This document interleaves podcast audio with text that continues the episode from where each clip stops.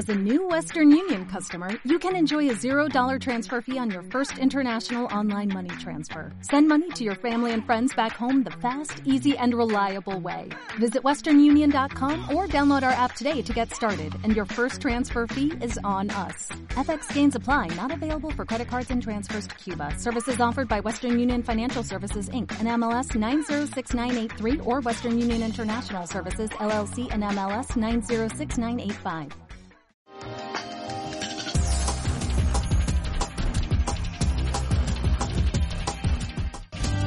Y ahora pasamos al consejo de la palabra del Señor con Edgar Calderón. Vamos a estar de pie, queridos hermanos, al capítulo 20, por favor. 20 de Génesis, verso primero. Génesis 20, no lo busque en medio de la Biblia, Génesis está al principio. Ahí estamos, ¿verdad? Muy bien, dice la palabra. Y ahí partió Abraham a la tierra del Nehueb y acampó entre Ceres y Shur, y habitó como forastero en Gerar. Y dijo Abraham a Sara, y dijo Abraham de Sara su mujer, es mi hermana. Y Ebimelech, rey de Gerar, envió y tomó a Sara. Pero Dios vino a Abimelech en sueños de noche y le dijo, he aquí muerto eres a causa de la mujer que has tomado, la cual es casada con marido. Mas Ebimelech no, le no se había llegado a ella y dijo, Señor, ¿matarás también al inocente? No me dijo él, mi hermana es, y ella también dijo, es mi hermano. Con sencillez de mi corazón y con limpieza de manos he hecho esto. Y le dijo Dios en sueños, yo también sé que con integridad de tu corazón has hecho esto, y yo también te detuve de pecar contra mí, y no te permití que la tocases. Ahora pues devuelve la mujer a su marido porque es profeta, orará por ti y vivirás. Y si no la devolvieres, sabe que de cierto morirás tú y todos los tuyos. Oh, bendito y alabado sea tu nombre. Muchas gracias, Señor, por el consejo de tu palabra. Amén. Podéis sentaros. Mis muy amados hermanos, en esta oportunidad encontramos otro eh, tema de la Biblia y bastante conflictivo en cuanto a nuestra profesión de fe, en cuanto al concepto que nosotros tenemos del Evangelio. Si ustedes estuvieron conmigo el domingo pasado, ¿cuántos estuvieron conmigo el domingo pasado? ¿Se acuerdan de qué tocamos? ¿Se acuerdan de que tocamos del incesto de Lot con sus hijas? Un tema muy candente, ¿no? Eh, pero que lo visualizamos desde el ángulo del tiempo y la condición específica. Y nos dimos cuenta por qué, aunque después, eh, ya en el libro de Levítico, vemos cómo Dios condena directamente el incesto y la intimidad con parentesco, y donde ya nosotros nos, nos dimos cuenta y leímos eh, que tenemos que respetar a nuestras hijas, a nuestras hermanas, a nuestras sobrinas, a nuestras tías, a nuestras abuelas, a nuestras cuñadas y, a todo, a todas las personas que están alrededor nuestro. Vimos como ahora la ley de pureza y recomendamos que eh, tanto los hombres como las mujeres se vistan prudentemente cuando están en familia. Muy importante que la mujer no ande ahí casi enseñando todo en su casa cuando ya hay hijos que están en pubertad, porque los ponen en ocasión de caer, en ocasión de pecar. Y también que los hombres se vistan adecuadamente, no andan ahí con esas camisitas que parecen brasier y esos shortcitos así, porque cuando hay niñas y hay hijos, y, ahora, si vive solo la pareja, pues no nos interesa, son pareja. Pueden vivir desnudos dentro de, la, de, de sus casas, no importa porque son pareja y solo ellos viven. Pero cuando se convive, especialmente en Estados Unidos, donde realmente no se vive sino se sobrevive, donde hay un puño de gente en un apartamento, ¿no?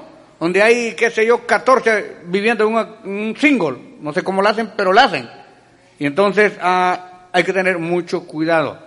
Entonces, para la comodidad dentro de la casa, yo recomiendo que usen un pants flojo, una camisa floja y, y que estén cómodos en tiempo de calor, pero es muy importante. Ahora, aquí vemos, salimos ya de, esa, eh, de ese capítulo bastante difícil, de ese eh, tema bastante difícil, Y ya nos dimos cuenta por qué Dios lo permitió y que de hecho Lot no pecó, ni cuenta se dio, y vimos las consecuencias de eso. Pero ahora nos encontramos en otro tema que también es bastante difícil, porque aquí hay muchos que dicen que, que Abraham mintió y otros que dicen que Abraham no mintió. Y la verdad, la verdad, Abraham mintió y no mintió. De veras. Porque por, por los dos lados tienen razón. Abraham no mintió porque en aquel tiempo era recomendado de parte de Dios, en aquella dispensación de la fe, que se casasen dentro de parientes para no contaminarse con los pueblos que no conocían a Dios. Entonces, Abraham sí agarró mujer de su, de su parentela, era hija de su hermano. Entonces, eran familia. Y, y los familiares inmediatos, relativos, eran considerados como hermanos. Entonces, en ese aspecto era su media hermana, era su media hermana. Eh, y por el otro lado, era su mujer, porque había tenido, eh, eh, estaba viviendo con ella, ¿no? Todavía no tenía hijos, pero estaba viviendo con ella. Lo que a mí me llama la atención, hermanos, que para este tiempo ya doña Sarita ya tenía más de 90 años.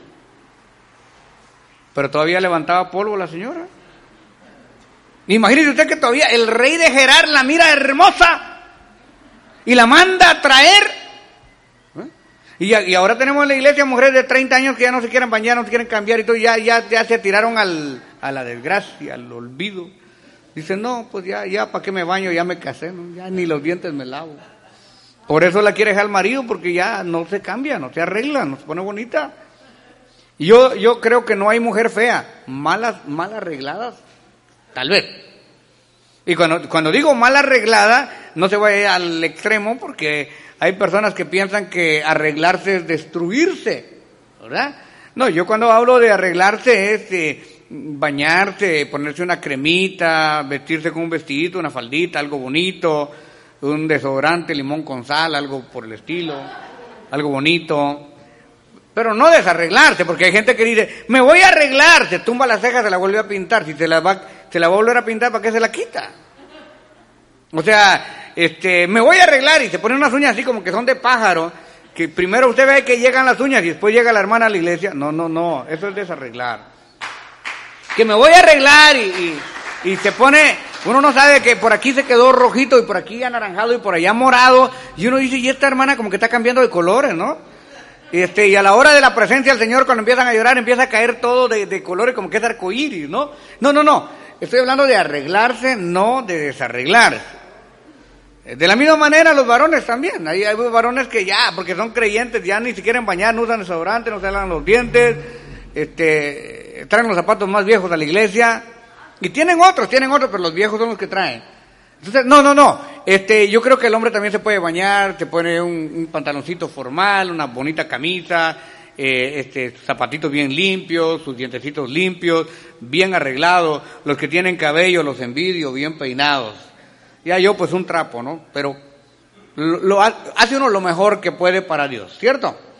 Entonces, doña Sara estaba hermosa todavía, porque la vio el, el rey Ebimelech y quedó flechado el tipo. Dijo, pero qué mujer la de Abraham, ¿no? Y la mandó a traer. Pero fíjese usted que el texto que nos da luz para, para entender lo encontramos allá en Romanos 8:28, cuando dice que los que aman a Dios, todas las cosas le ayudan a bien. Y es de que Dios había permitido a través de esto que aparentemente era una mentira, pero no era una mentira, pero tampoco era una verdad. Lo que pasa es que no le convenía.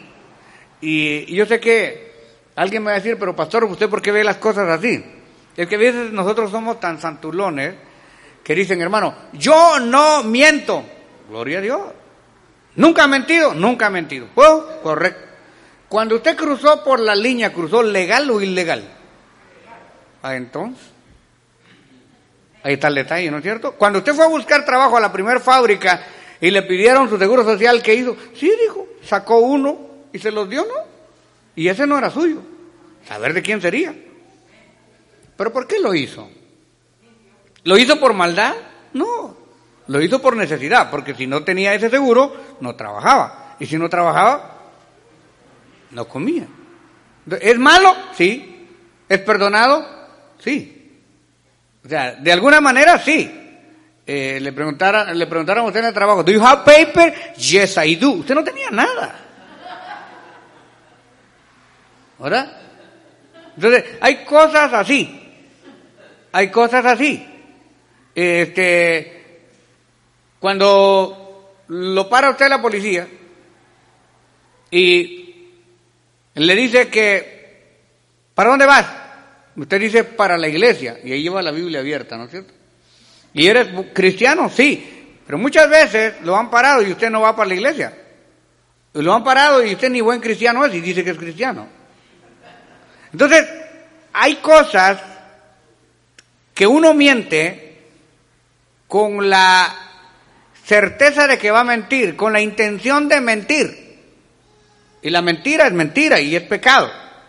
Pero hay mentiras, como este caso, que son mentiras que Dios perdona, que no se debería de mentir, pero que Dios ya tenía un plan para Abraham. Y es que el plan era que, que había una promesa, te voy a bendecir y serás bendito. Y la forma que Dios permite es de que cuando llega a Gerar, que Ebimelech mire a Sara con ojos de amor, pero Dios no permite que peque con ella. Esos son caminos misteriosos de parte de Dios. Esto no es para que usted ande mintiendo y, no le va a pasarte como aquel, aquel hombre que lo confronta a la mujer y le dice, mira amigo, le dice, si esta semana no paga la renta, no traes la comida y no arregla las cosas malas que están en la casa, le dijo la señora, yo me voy a ir con otro hombre. Y le digo, ¿cómo que te vas? Me voy, le digo, ¿de veras te vas? Pues si te vas, le digo, nos vamos. Yo tampoco me quedo aquí, ¿no? Que otro pague la renta. Hay maridos tan sinvergüenzas que saben que otro es el que está manteniendo la casa y ellos consienten esa situación porque no quieren trabajar. Y prefieren tener ayudante para seguir así. Y hay mujeres que saben que el señor anda con la jefa o lo que sea, pero no dicen nada porque la jefa es la que sostiene la casa. Y eso no es así. Entonces, quiero ser claro en este aspecto. Aquí Dios permite que Abraham diga eso, pero no permite que se consume el pecado. O sea, Dios es, es, es, es un Dios de, de, de provisión y, y, Él obra por senderos misteriosos, misteriosos. Yo sé que muchos de ustedes tal vez tienen papeles porque en el tiempo de la amnistía fueron a pedir una carta del campo y ustedes nunca trabajaron en el campo, pero agarraron papeles. ¿Y qué vamos a hacer? ¿Se convierten a Cristo? ¿Van a devolver los papeles? No se puede, ¿verdad? Pero me recuerdo una vez que un juez de inmigración le pregunta a una persona que lleva una carta y le dice, mira, ¿de, ¿de qué altura es la escalera que se utiliza para cosechar las fresas? Y dijo el tipo de 20 pies y las fresas crecen en el suelo, ¿no? Pero bueno, es que no, solo lo hacía para saber si realmente estaban en el campo, ¿no? Pero habían preguntas que no eran tan obvias y la gente las pasaba. Entonces, todos de alguna manera hemos mentido. Y, con esto yo no avalo y, recalco, la mentira es pecado y no debemos de mentir, pero hay cosas que Dios permite con cierto plan. Y en este caso específico, Dios quería bendecir.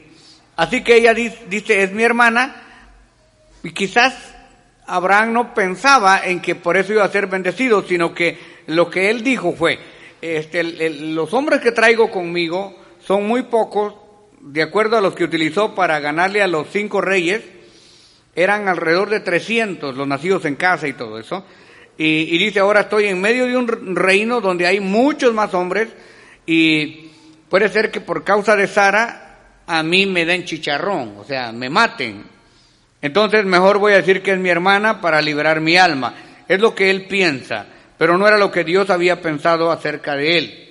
Y nosotros a veces pensamos, ah, voy a trabajar aquí un año y me voy para Guatemala, un año y me voy para México, y decimos en diciembre me voy, y pasó el otro diciembre, eh, el otro me voy, y el otro me voy, ya pasaron 30 años y no se ha ido.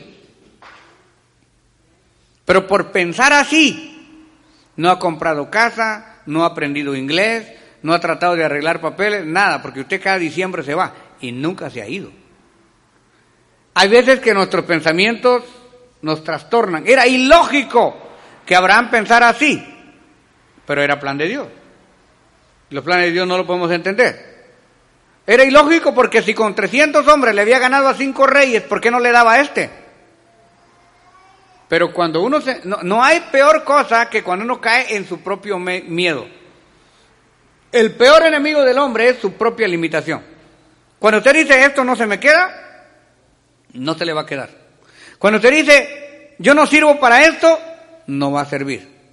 Cuando usted dice yo no puedo hacer esto, no lo va a poder hacer.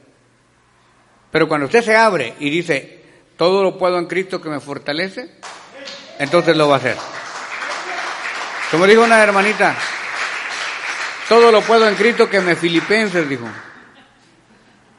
Eh, cuando usted se pone en esta condición de Abraham, solamente Dios lo pudo haber librado de la situación en que se metió porque era muy delicada. En el verso 4 dice más, Ebimelech no se había llegado a ella, gracias a Dios.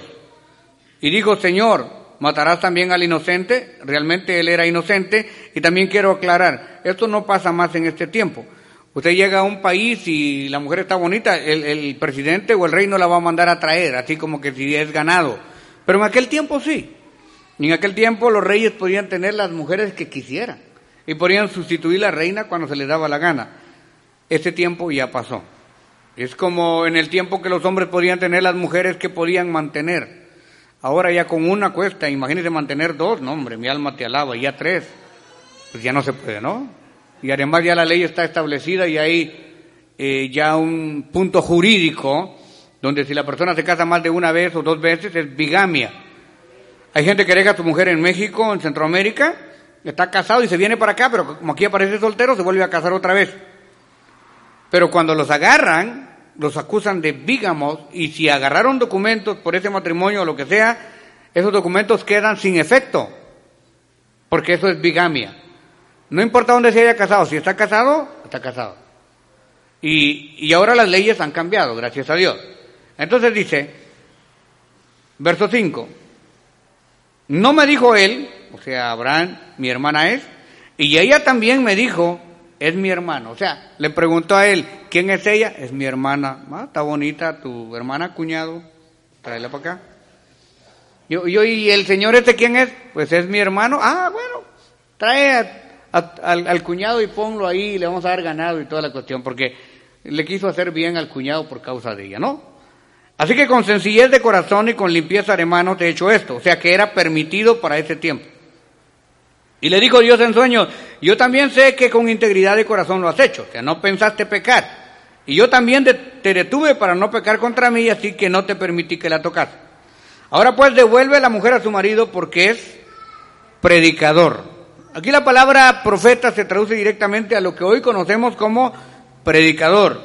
En este tiempo era profeta porque nadie sabía lo que iba a decir, porque tenía que decir lo que Dios le dijera que tenía que decir. Pero ahora todo lo que el predicador tiene que predicar ya no va, a, no va a emanar directamente del Espíritu, porque el Espíritu ya se hizo letra, ya, ya está en la palabra. Ya la palabra es espíritu y vida. Entonces, ya no se necesita ser profeta. Ya no puedo decir, ah, dice el Señor, sino que así dice la palabra del Señor. Porque la palabra ya está escrita. Y dice, es predicador y orará por ti y vivirás. Y si no la devolvieres, sabe de cierto que morirás tú y todos los tuyos. O sea, Dios libró al muchacho para que no tocase a doña Sarita. Entonces, Ebimelech se levantó de mañana y llamó a todos sus siervos y dijo todas las palabras a los oídos de ellos. Temieron los hombres en gran manera. Después llamó Ebimelech a Abraham y le dijo, ¿qué nos has hecho? ¿En qué pequeño contra ti? Que me has traído, que has traído sobre mí y sobre mi reino tan grande pecado. Lo que no debiste hacer has hecho conmigo. Dijo también Ebimelech a Abraham, ¿qué pensabas para que hicieses esto? O sea, ¿por qué me pusiste en tentación de pecar con tu mujer? ¿En qué te ofendí? ¿Qué te hice yo? ¿Qué estabas pensando, Abraham? Verso 11. Abraham respondió, porque dije, para mí ciertamente no hay temor de Dios en este lugar y me matarán por causa de mi mujer. Y a la verdad, por eso le digo era media mentira, también es mi hermana, hija de mi padre, mas no hija de mi madre, y la tomé por mujer. Y cuando Dios me hizo salir errante de la casa de mi padre, yo le dije, esta es la merced, o sea, este es el favor que tú harás conmigo, en que todos los lugares donde lleguemos digas que soy tu hermano. Mi hermano es. Verso 14. Entonces Abimelech tomó ovejas y vacas y siervos y siervas. Cuando estoy hablando eh, eh, de todo este ganado, automáticamente lo enriquece y se lo dio a Abraham y le devolvió a Sara su mujer. Wow, mire, qué tremendo. ¿Qué piensa usted? ¿Era mentira o no era mentira? ¿Qué cree? ¿Era mentira o no era mentira? Era media mentira, ¿verdad? Porque la verdad sí era familia. Era su media hermana. Pero era su mujer. O sea, era plan con maña, ¿no? ¿Tenía razón de mentir Abraham? No. Porque él pudo haber dicho es mi mujer. Y si se le hubiera venido encima, Dios le hubiera dado la, la salvación como se la dio con los cinco reyes que había ido a pelear. Pero se intimidó. Y por causa de eso, medio mintió. Pero como no era con una maldad de corazón, Dios lo perdonó. Así que sale de ahí muy bien librado por la misericordia de Dios. Y dijo Ebimelech, he aquí mi tierra está delante de ti, habita donde te parezca. ¿Era tan bueno este Ebimelech con Abraham? No. Lo que pasa es que le tuvo temor a Dios, porque Dios le habló en sueños y le dijo, si tocas a esta mujer, te mueres, papadito. Entonces Dios dice, no, no, dice Ebimelech, ¿por qué me voy a poner yo en riesgo? Es mejor que yo honre al Dios de Abraham. Y lo honra, ¿no es cierto? Y a Sara dijo, he aquí, he dado mil toneladas de plata en tu mano. Hmm. Mira que Él te es como un velo para los ojos de todos los que están contigo y para con todos. Así fue vindificada. O sea, porque delante de todos los hombres Él la había tomado ya como mujer, pero no intimó con ella. Y la reivindificó. O sea, dio dinero por haber hecho esto. Entonces Abraham oró a Dios y Dios sanó a Ebimelech y a su mujer y a sus siervas y tuvieron hijos, porque Jehová había cerrado completamente toda matriz de la casa de Ebimelech a causa de Sara, mujer de Abraham. O sea, esto hermano no pasó así de un día para otro, sino que es posible que Sara estuvo en un proceso de preparación de perfume para que en determinado momento la mandase a traer y consumar el matrimonio, pero básicamente él ya la había tomado como mujer, por eso la eh, reidentifica otra vez. Qué tremendo.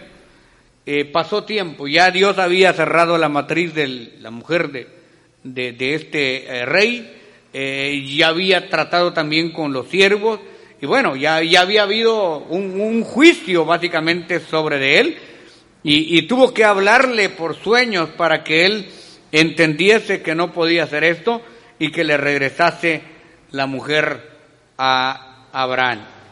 ¿Qué podemos aprender de esto? Debemos aprender que hasta donde sea posible, debemos de buscar la voluntad de Dios para no mentir. Que debemos de tratar hasta donde sea posible de seguir la guianza de Dios. Eh, insisto que la mentira es condenable desde todo punto de vista y que Abraham aquí no mintió, medio mintió, casi mintió, pero Dios en su misericordia lo perdonó. ¿Qué podemos hacer eh, si nosotros de alguna manera hemos mentido? ¿Cuál debe de ser nuestro resultado ante la mentira? Eh, alguien dirá, pues yo he mentido por una mentirita chiquita y otros eran una mentira un poco más grande y otros eh, pues he hecho unas grandes mentiras. Pero mentira es mentira, no importa cómo sea, la mentira es mentira.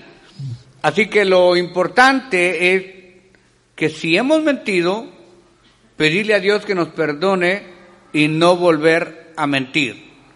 De ninguna manera, la, mentira trajo juicio sobre Ebimelech.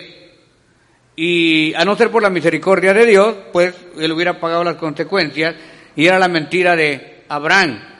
Yo creo que Abraham aquí es la última vez, el último pasaje, aunque dice que esto, e, estas palabras no se las dijo Abraham a Sara solo por llegar a Gerar con este rey específico, sino que desde que salieron de Ur de los Caldeos, él le dijo, mira, donde quiera que lleguemos, para que a mí no me pase nada, tú di que eres mi hermana. O sea, ya era algo constante.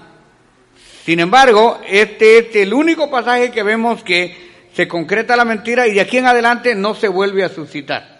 Ya Abraham entra en una dimensión totalmente diferente.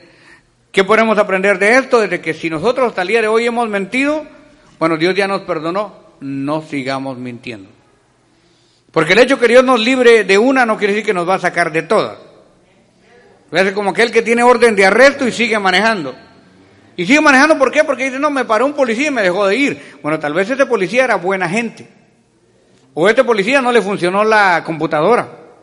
O este policía sencillamente no revisó bien. Pero eso no quiere decir que cualquier policía lo va a herir. Dios le hizo un milagro ahí, pero de hoy en adelante quítese la orden de arresto, arregle el problema, no, no siga así. ¿Verdad? Hay mucha gente que dice, no, hermanos, este, yo he ido a Las Vegas y no me pasa nada. Bueno, tal vez Dios tuvo misericordia una vez, siga yendo a ver qué le pasa. O sea, tenemos que saber que si algo pasó y Dios nos perdonó, ok, pasó una vez. Pero dos veces no pasa el ciego cayendo en el mismo agujero. Una vez que se caiga está bien. Pero dos o tres veces en el mismo punto es negligencia. Es torpeza. Y la torpeza es pecado. Y no solamente en la mentira, en cualquier otra cosa que usted sea, vea que es mala y porque Dios le perdonó una vez no quiere decir que le va a perdonar toda la vida. Entonces, seamos sabios e inteligentes de que si Dios nos libró de una, no nos volvamos a meter en otra. Usted ve que la escuela de, de Abraham para nosotros es un gran ejemplo. Sabe que Sara le dijo, llégate a mi sierva Agar, ¿verdad? Y nace Ismael. Es un gran problema. Pero, ¿cuántas veces después le dijo Sara, hey, mira, ahí hay otra sierva bonita que acaba de venir ahorita de, de Saba, eh, que acaba de venir de Limna, este, ahí llégate a ella. A ver, ¿cuántas veces más le dice? Nunca, ¿verdad? Porque se dio cuenta que no era nada chistoso ver a otra embarazada de su marido y que le estuviera pasando el carrito ahí enfrente, ¿no? Y que le podía decir, y tú no puedes tener hijos, tú no puedes tener hijos, y ella así apantallando con el niño, ¿no? Entonces, ¿qué hizo? No volvió otra vez. O sea que doña Sara entendió que no podía andarle buscando mujer a su marido. Entendió. Ahora Abraham sabe, con este problema que se mete, sale bien librado y dice, oh, no debo de mentir. Y ya no volvió a mentir. Entonces, de la misma manera nosotros tenemos que aprender, cuando hacemos algo malo, y Dios nos perdona, debemos darle gracias. Y debemos decir, Señor, ya no lo vuelvo a hacer. Con esta premisa, Dios nos sigue perdonando. Porque siempre vamos a ir fallando tal vez en una u en otra cosa, pero ya no en aquella donde Dios ya nos perdonó porque ya nos sacó de ahí, ¿cierto? Entonces es como aquel hermano que lo agarraron vendiendo droga, droga y lo metieron ocho años a la cárcel. ¿Y qué cree usted que sale de la cárcel y a los tres meses lo vuelven a agarrar? ¿Cómo cree que le va a ir a la cárcel? A lo van a volver a sacar más rapidito. Si la primera vez le pusieron ocho años, esta otra vez a ver, ¿verdad? Entonces, no. Hay que tener cuidado de no acostumbrarse, porque hay maleantes que ya no pueden vivir afuera. Tienen que volver a delinquir para volver a la cárcel porque como no saben trabajar, no quieren pagar renta, no quieren, y, ya se acostumbraron al sistema de la cárcel, quieren vivir siempre en la cárcel. Pero nosotros hemos llamados, hemos sido llamados a, a ser libres, a vivir en pureza, en libertad de espíritu. Entonces no tenemos que volver a cometer el mismo error. Cerrando este capítulo entonces, podemos aprender que Dios perdona nuestros errores, con la condición que nos arrepintamos y que no volvamos a hacer lo mismo. ¿Qué fue lo que le dijo Jesucristo a la mujer supuestamente agarrada en el pleno estado del adulterio? ¿Quién te condena, mujer? Nadie, ni yo te condeno. Ve en paz y no peques más. Ese es el perdón de Dios. Esa es la gracia de Dios. Yo te perdono, pero no lo vuelvas a hacer. Así que Abraham queda escarmentado. Y queda escrito para que nosotros podamos también aprender, porque realmente Abraham era un gran siervo de Dios, no lo estamos criticando. Queda aquí en la Biblia como un ejemplo para que los errores que de alguna manera los santos hombres cometieron nos sirvan a nosotros para no cometerlo. Dicho esto, pasamos al fascinante capítulo 21, verso primero de Génesis. Vamos a ver si logramos terminar este párrafo el día de hoy. Visitó Jehová a Sara, como se había dicho, e hizo Jehová con Sara como había hablado, después de más de 90 años. Y Sara concibió y dio a Abraham un hijo en su vejez, en el tiempo en que Dios había dicho. Y llamó a Abraham el nombre de su hijo que le nació, que le dio Sara, Isaac. ¿Cómo le puso? Isaac, que quiere decir risa, porque la viejita de 90 años cuando le dijeron que iba a aparecer embarazada se rió. Entonces al niño le pusieron risitas. Verso 4. Y circuncidó Abraham a su hijo Isaac de ocho días, como Dios le había mandado. Y era Abraham de 100 años cuando nació su hijo Isaac. ¿Cuántos años tenía Abraham? 100 años. Qué tremendo, ya grande. Y entonces dijo Sara, Dios me ha hecho reír, y cualquiera que lo oyere se reirá conmigo. Y añadió, ¿quién dijera a Abraham que Sara habría de dar de mamar hijos? Pues le ha dado un hijo en su vejez. Fascinante. Más de 90 años y todavía muy atractiva la señora. En este pasaje del capítulo 21, del verso primero al 7, vemos una cosa realmente extraordinaria. ¿Dios había prometido el nacimiento de este niño? Sí. ¿Y cumplió Dios? Sí. O sea, Dios es fiel. Uno de los atributos memorables de Dios es su fidelidad. A Dios no le cuesta ser fiel. Es fiel por esencia. Es fiel por sustancia. Es fiel porque en sí mismo es fiel. O sea que todas las promesas que están en la Biblia se cumplieron, se están cumpliendo y se van a cumplir. Vale la pena servir a Dios. Porque ese tipo de milagros que pasó en el Antiguo Testamento y que pasó en el Nuevo Testamento a través del Espíritu Santo, son los milagros que siguen pasando a granel constantemente. Dios no ha cambiado. Nosotros cambiamos, pero Dios sigue siendo el mismo. Y si Dios dice que nos va a dar algo, si algo es permitido por la palabra, Dios seguramente lo va a hacer. Solamente tenemos que creer. Ahora yo pregunto, cuando Dios saca a Abraham de Ur de los Caldeos y le dice que camine delante de él perfecto y, le, le, dice que, que como las estrellas del cielo van a ser su descendencia, como las arenas del mar, ¿Dios cumple inmediatamente o se tarda un poquito?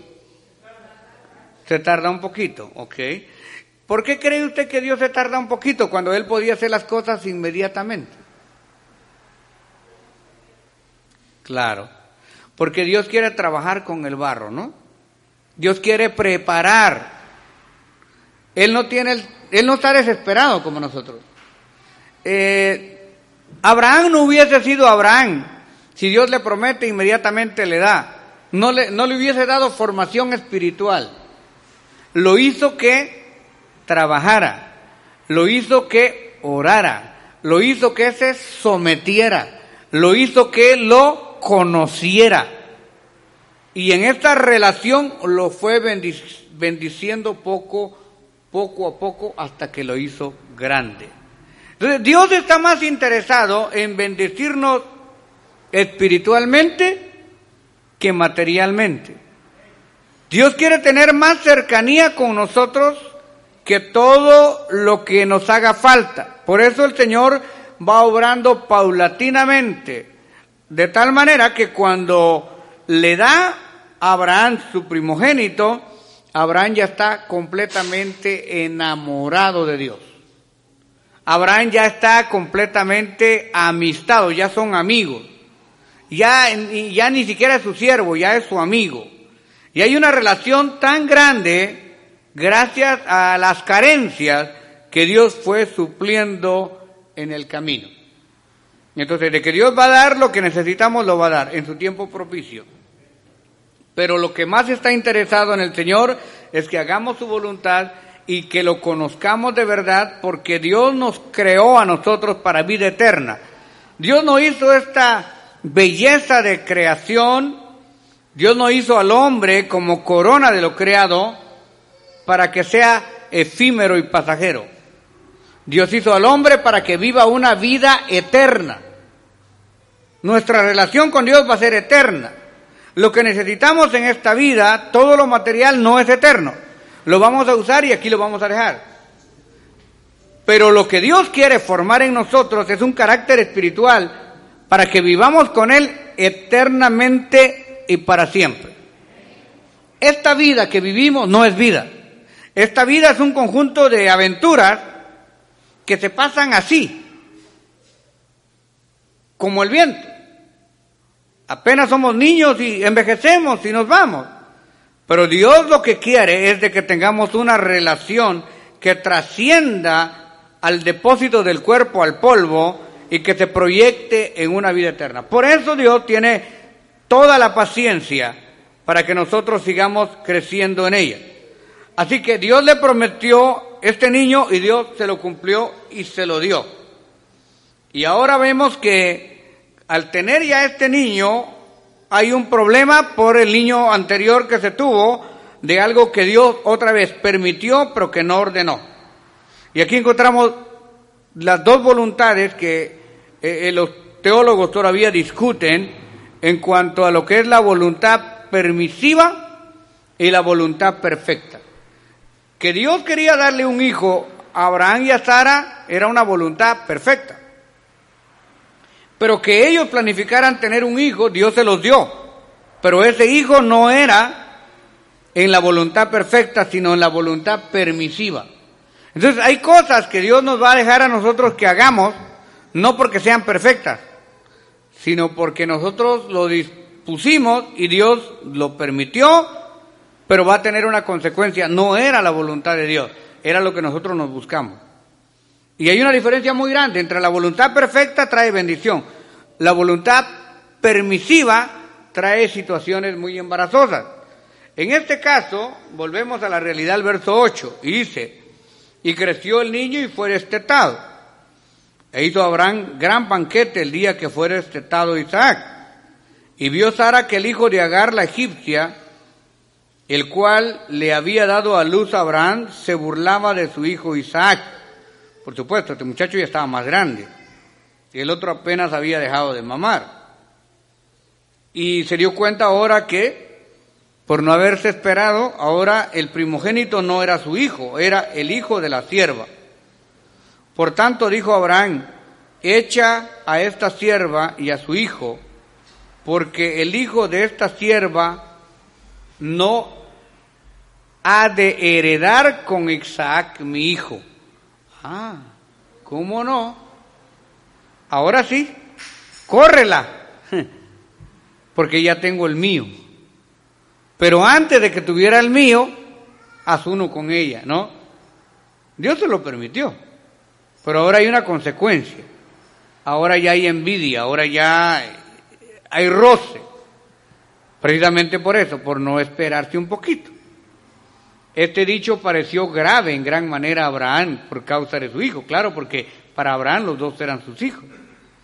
Entonces dijo Dios a Abraham, no te parezca grave a causa del muchacho y de tu sierva. En todo lo que dijere Sara, oye su voz, porque en Isaac te será llamada descendencia. O sea, Dios le dice, yo lo permití en la permisiva y yo te voy a ayudar a salir de este problema. Eh, no te preocupes, yo voy a estar con el muchacho y también voy a bendecir a Agar. Haz lo que dice Sara. Yo cierro los ojos y pienso, ¿qué hubiera pasado si Dios no hubiera salido otra vez como bombero? ¿Quién libró a Abraham de la mano de Ebimelech en Gerar? ¿Quién lo libró? Dios. Dios le habló por sueños al rey, ¿cierto? ¿Qué hubiera pasado si Dios no aparece como bombero? Se lo lleva a la tristeza. Ahora aquí, imagínese usted como varón, tiene las dos mujeres peleando dentro de la casa, ¿quién lo va a librar de esa? Dios otra vez aparece como bombero y lo vuelve a sacar. Y usted se ríe, pero ¿de cuántas veces nos ha sacado Dios de tanta cosa a nosotros, no? Siempre el Señor tan buena gente. Y también del hijo de la sierva haré una gran nación porque es tu descendiente, por culpa tuya, por ti Abraham. Entonces Abraham se levantó muy de mañana, tomó pan y un odre de agua y lo dio a Agar, poniéndole sobre el, hombre, el hombro y le entregó al muchacho y la despidió y ella salió y anduvo errante por el desierto de Berseba. Imagínese un odre de agua y la deja en el desierto. Ni siquiera le dijo cruza el desierto y vete para tal lado, sino que la mujer ni no sabía ni si para arriba ni para abajo, anduvo errante hasta que se le acabó el agua, pobrecita. Y ella ni la debía ni la buscaba, la usaron y ahora la desecharon. Y le faltó el agua del odre, era realmente un fin adelantado. Y echó al muchacho debajo de, un arbusto y se fue y se sentó enfrente a distancia de un tiro de arco porque decía no veré cuando muera el muchacho. O sea, ella sabía que el muchacho iba a morir, no había alimento, no había agua y ni siquiera sabía para dónde iba. Y cuando ella se sentó enfrente, el muchacho alzó su voz y lloró. Y Dios oyó la voz del muchacho y el ángel de Dios llamó a Agar desde el cielo y le dijo, ¿qué tienes, Agar? No temas, porque Dios ha oído la voz del muchacho en donde está. Levántate, alza al muchacho y sosténlo en la mano, porque yo haré de él una gran nación. Entonces Dios le abrió los ojos y vio una fuente de agua. Aleluya. Gloria a Dios. ¿Usted cree que esta fuente de agua ya estaba ahí? No estaba ahí. Él crea caminos donde no hay caminos y hace emanar agua aún del desierto. Y fue y llenó el odre de agua y dio a beber al muchacho. Y Dios estaba con el muchacho y creció. Y habitó en el desierto de una vez, ahí donde había agua, edificaron su casa y se quedaron ahí. Y fue tirador de arco y habitó en el desierto de Parán y su madre le tomó mujer de la tierra de Egipto. Como ustedes pueden ver, y en todas las situaciones del siervo de Dios, Dios aparece como bombero, proveyendo, cuidando y solucionando. Esto a mí me da mucha confianza porque me hace entender que a pesar de nuestros errores involuntarios, Dios siempre está ahí proveyendo sanando, arreglando, componiendo lo que nosotros hacemos por hierro, por errores involuntarios. Pero también tenemos el mismo patrón. ¿Cuántas veces le busca Sara, mujer, Abraham? Una sola vez. Y aprendió. ¿Cuántas veces dijeron que era su hermana? Una vez. Y aprendió. ¿Cuántas veces pasó lo del suceso de Lot con sus hijas? Una vez y entendieron. Esto es lo que Dios quiere que hagamos.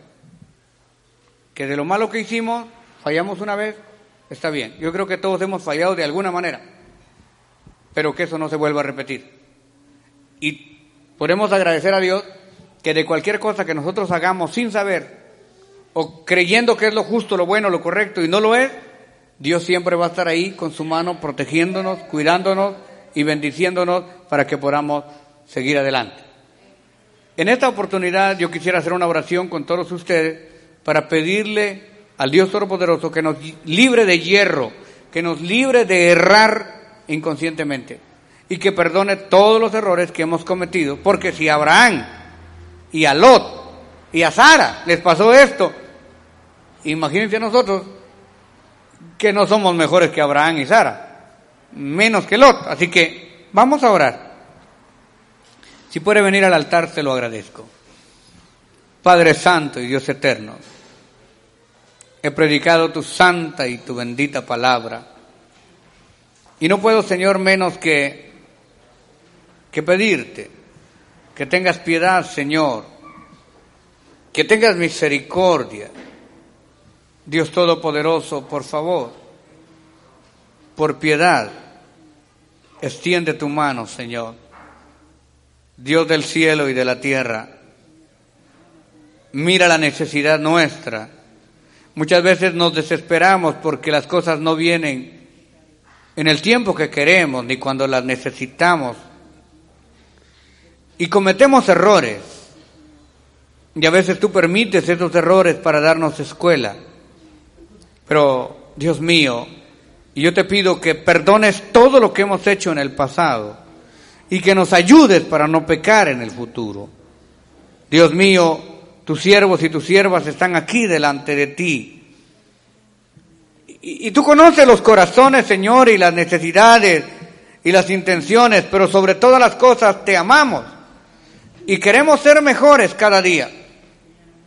Aprendemos de nuestros propios errores y de los errores de los siervos que fueron anteriores a nosotros. Pero hoy, Dios del cielo y de la tierra, te rogamos guianza, guianza, templanza, dirección divina. Por favor, ayúdanos, Señor. Extiende tu mano de poder y de misericordia y suple nuestras necesidades conforme a tus riquezas en gloria. Mira tus siervos postrados, Dios mío, delante de ti aquí buscándote, Señor, en esta mañana. Pudiéramos estar en cualquier otro lado, pero no, estamos aquí porque creemos Gracias por su sintonía y esté pendiente porque en cualquier momento podría estar con usted Edgar Calderón en Palabra Unida. Tenemos servicios todos los días a las 7 de la noche. Los viernes, vigilia y clamor bajo la unción de Dios. Los sábados y domingos, tremendas campañas evangelísticas. Y los lunes, gloriosos conciertos de alabanza con los más reconocidos intérpretes de la música cristiana. Llámenos ahora mismo 213-840-7500. 213-840-7500. Estamos esperando por usted. 213-840-7500. 213-840-7500. Palabra ungida. Tu vida cambiará. Every day, we rise, challenging ourselves to work for what we believe in.